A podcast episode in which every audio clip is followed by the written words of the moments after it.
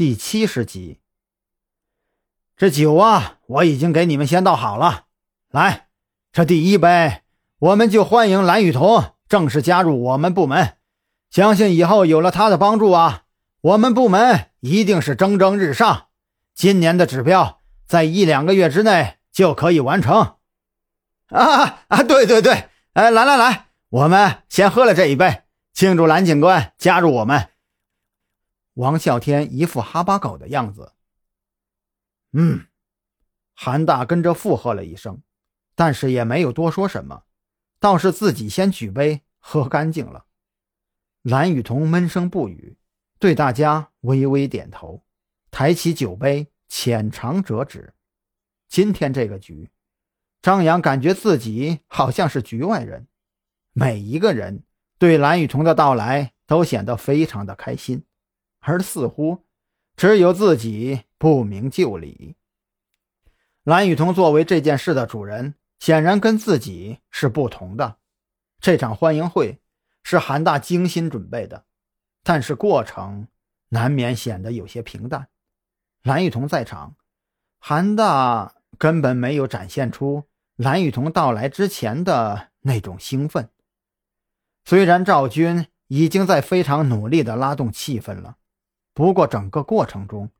酒桌上的气氛始终显得有些怪异。张扬熬了半个多小时，总算是熬到大家说要散场。韩大收拾了自己的东西，便回传达室去了。现场只剩下四个主要成员。赵军一改刚才嘻嘻哈哈的态度，脸色一变：“你们那边今天的调查还有没有什么其他的收获？”目前来说，我们找到的老刘是唯一的收获。张扬摸着有点发胀的额头，他虽然喝的不多，但是很久没有接触到酒精的他，这点酒也已经是很受用了。那个老刘对小宁村非常的了解，但是无论我们问什么，他都说那是一个诅咒，并且非常严肃的告诫我们。不要再插手小宁村的事情。不叫我们插手，蓝雨桐眉毛一横，他以为现在是什么年代啊？他说不插手，我们就能不插手的吗？我觉得也是这样。这个人呐，我们有必要继续跟进。张扬走出饭桌，在东墙的那块案情分析板上写下了一个“刘”字。虽然赵队说过，这个人他接触过。但是我总觉得他应该可以当做我们现阶段的突破口。赵军坐在饭桌上，轻轻点头。我是说过，八年前呢，我碰到了他。他这个人感觉比较神神叨叨的，当时啊，还想阻止我去小宁村的筒子楼。我当时还跟他聊过几句，事后啊，也调查过他，没有什么疑点。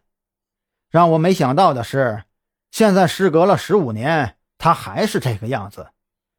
我并不认为从他身上我们能找到突破口。张扬心里明白，能让赵军产生这种印象，当年赵军势必在老刘身上下了一定的功夫，至少不像他表面上说起来那么轻松。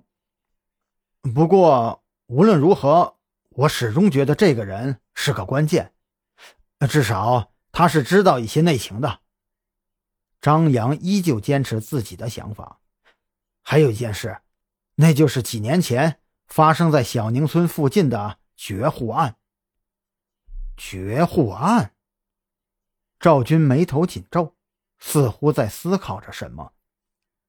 他的这个反应让张扬非常的意外，让他更意外的。不仅仅是赵军，甚至就连蓝雨桐这个刑警队的干将也是连连摇头，表示自己并不知道太多的内情。